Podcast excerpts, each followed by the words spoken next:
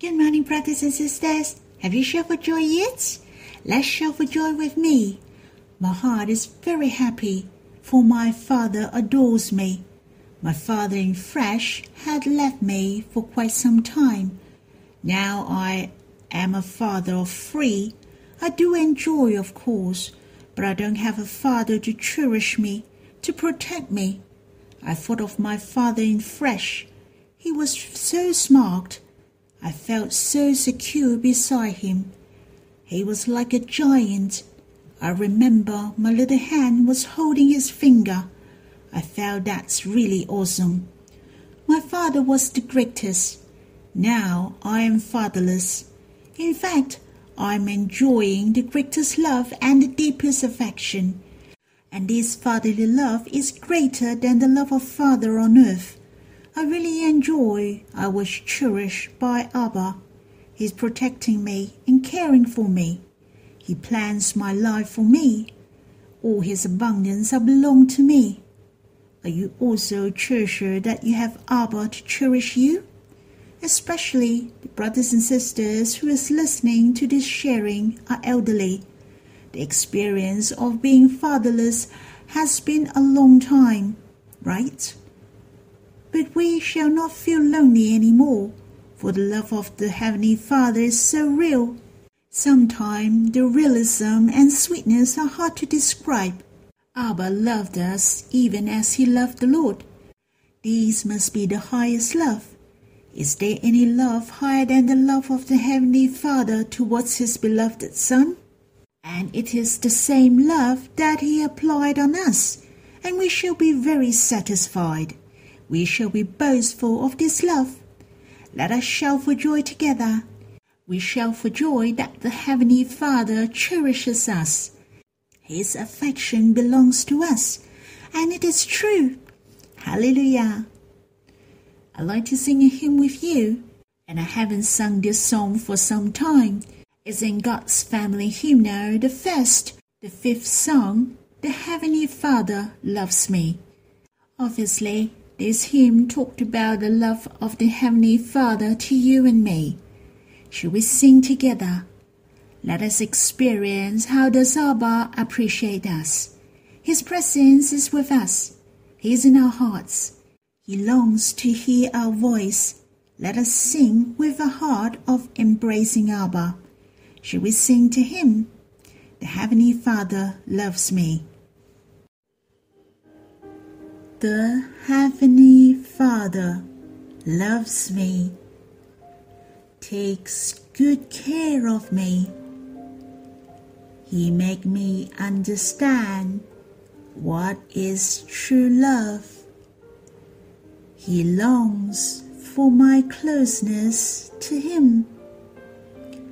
I shall be in his bosom, sweet and joyous are more than I can say. Comfort and encouragement are from his mouth. He is full of sympathy and mercy. Grace and loving kindness are vast. I shall have response of love to him, to love him and strive hard for him. He holds my little hand with his mighty hand, not being afraid of any terrify from the enemy. The Heavenly Father loves me, takes good care of me. He made me understand what is true love? He longs for my closeness to Him. I shall be in His bosom. Is there any content in the hymn touch your heart? There are a few I find it very precious. Firstly, the Heavenly Father loves me, take good cares of me. Many people think Father is careless, but the Heavenly Father takes good care of me. He knows my little faults and small needs.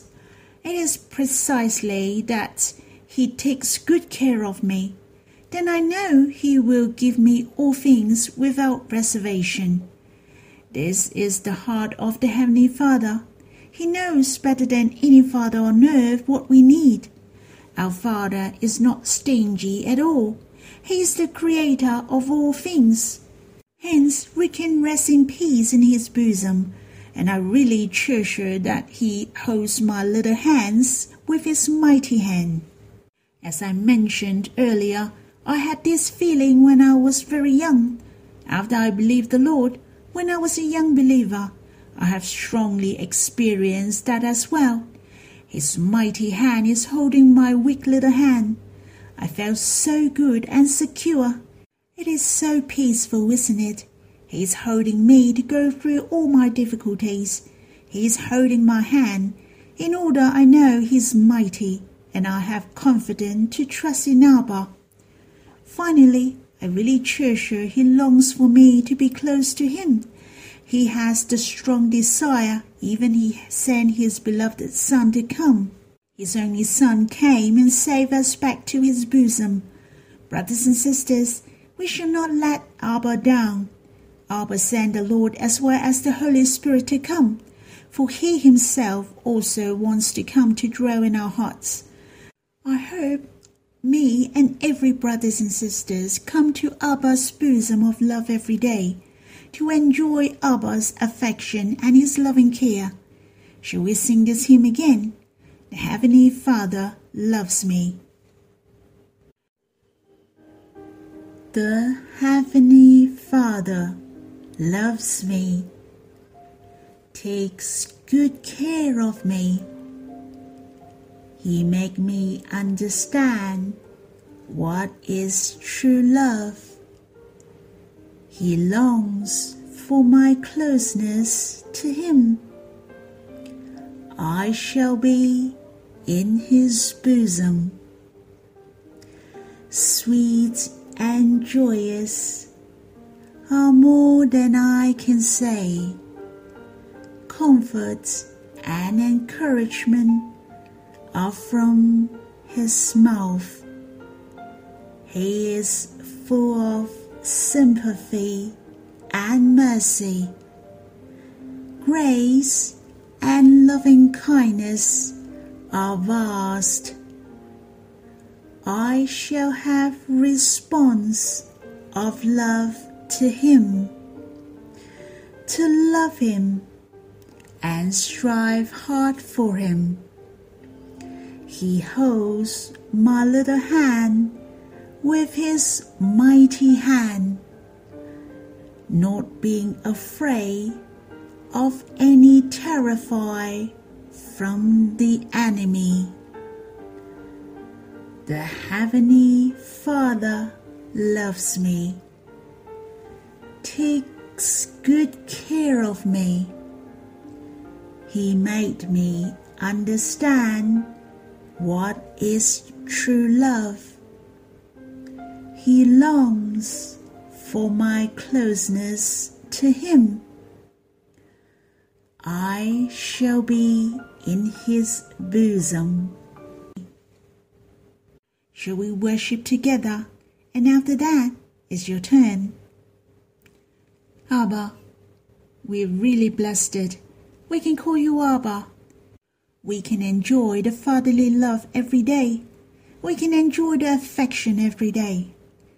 Abba, it's really precious that you're not solemn, so we dare not to see you. But you are the compassionate Father.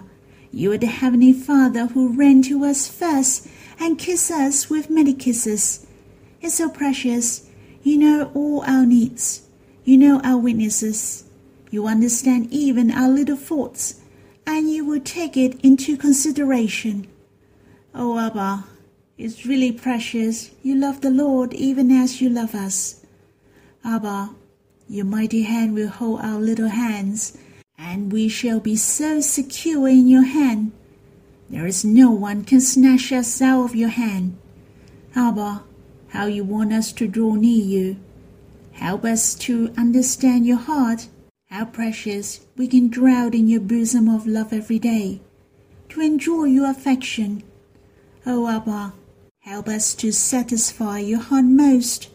May you bless us. Brothers and sisters, you can stop the recording and talk to Abba. You can come before him and have a close talk to him like his child. He knows and he understands you. He loves to talk with you. I'll leave the time to you and Abba. There are a few verses I'm going to read with you today. We will read in the Gospel according to Matthew, chapter 7, verse 9 to 11 first. Or which of you, if his son ask him for bread, will give him a stone? Or if he asks for fish, will give him a serpent? If you then, who are evil, know how to give good gifts to your children, how much more will your Father who is in heaven give good things to those who ask him? Let us read in other verses in the Gospel according to Luke, chapter 11, verse 13 then you will understand more the meaning of how much more will your Father give good things to those who ask him. For in the Gospel according to Luke, chapter 11, verse 13, this verse is very similar to the verses we have just read. How about we read this verse first? If you then, who are evil, know how to give good gifts to your children, how much more will the Heavenly Father give the Holy Spirit to those who ask Him?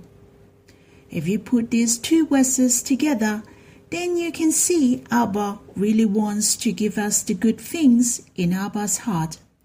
For even the Father in the world give good gifts to their children. Is it said here, How much more will your Father who is in heaven? Will Abba worse than the Father in the world? Of course not. Moreover, our Heavenly Father is the infinite. He makes the heaven and earth. He knows all our needs. He is able to give us many things. But are those things Abba really wants us to get? It might not be. What does Abba really wants us to get? Actually, it stated clearly in these two verses.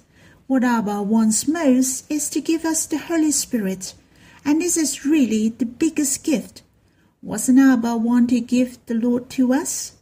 Of course, as always, I don't want to study the Bible, but I like to enjoy the words of God.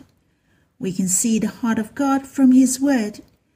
God wants to give us the Holy Spirit through a stage. That is to solve the problem of our sins, right? For the Holy Spirit is the one among the Trinity God. He is the infinite as well. If we have sins, how can we dwell with the Holy Spirit? It is your iniquities have separated you from your God. Therefore, Abba really wants to give the Holy Spirit to us, for he also longs to dwell in our hearts, to be very close to us.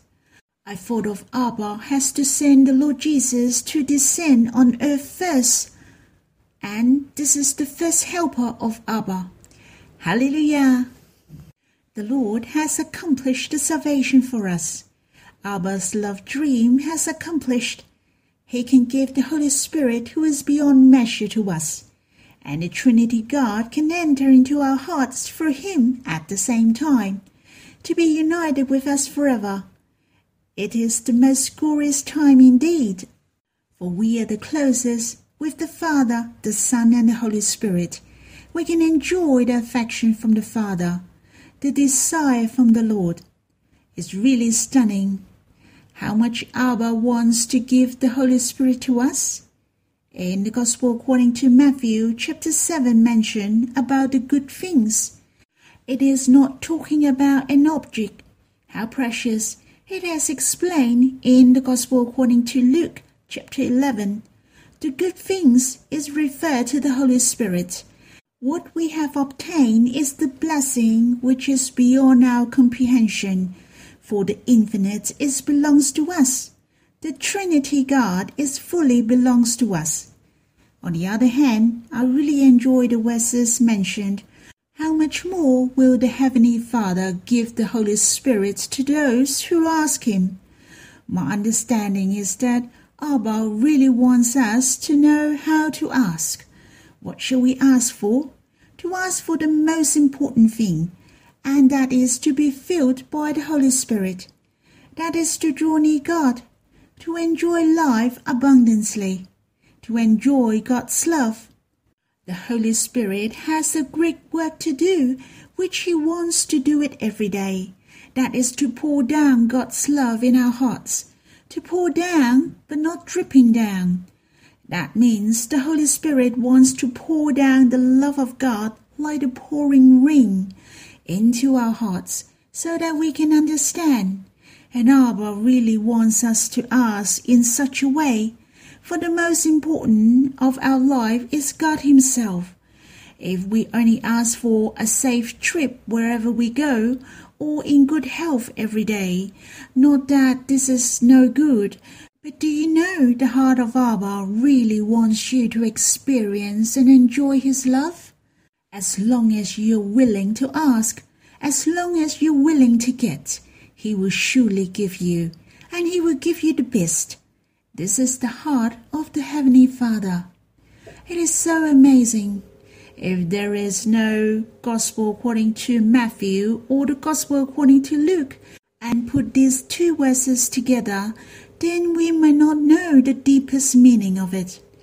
Abba opens his heart to us he truly wants us to be the same as the Lord, to enjoy the love of Abba. Let us think of the Lord Jesus. He nailed it on a cross for us. He ascended to heaven so that he sent the Holy Spirit to come. He really knows Abba's heart well. His heart is same as Abba's. That is the Holy Spirit to dwell in our hearts forever. Hence, we know to be filled with the Holy Spirit every day is the best thing in life. Our life shall not be lack of the blessings of the Holy Spirit, the guidance of the Holy Spirit. The Holy Spirit strengthens us in our hearts. He gives us life. Brothers and sisters, I value more to set our mind on the Holy Spirit, to know what the Holy Spirit wants me to do, to coordinate with Him, to obey the Word of God and know how to respond to God. And the Holy Spirit will give us strength to walk according to God's will.